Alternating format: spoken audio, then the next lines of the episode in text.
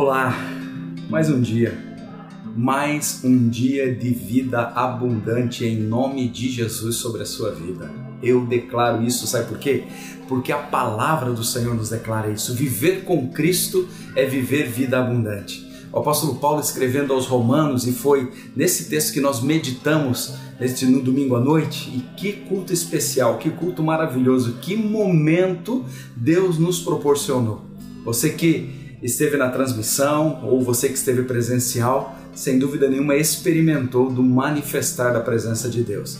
O apóstolo Paulo, em Romanos capítulo 15, verso 13, ele diz assim: Que Deus, a fonte de toda esperança, os encha inteiramente de alegria e paz, em vista da fé que vocês depositam nele, de modo que vocês transbordem de esperança pelo poder do Espírito Santo.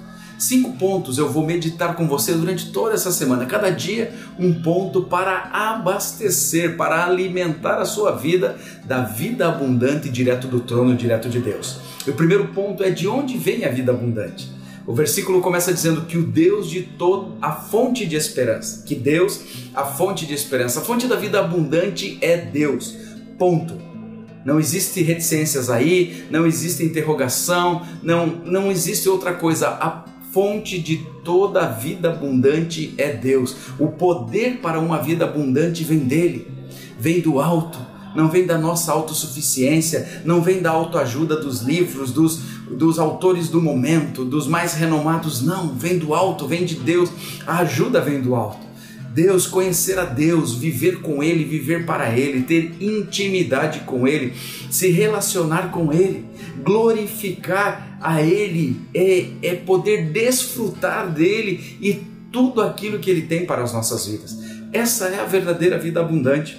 Muitas vezes nós somos formatados por uma vida abundante que o mundo declara. Não é isso que Deus tem para nós. O relacionamento com Ele, a intimidade com Ele nos leva a viver essa vida abundante. Amar a Deus é o maior de todos os mandamentos deve ser o nosso objetivo principal, deve ser a nossa busca principal, esse amor que transcende, esse amor que gera uma intimidade inexplicável, esse amor que nos leva a viver essa vida abundante com Ele com o Senhor, com o nosso Deus, a vida caminha sempre para a vida melhor, para uma vida plena, para uma vida feliz, para uma vida satisfatória.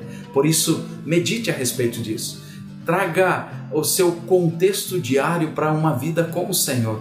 Viva diariamente nele e para ele e experimente da vida abundante que ele tem para você. Deus te abençoe.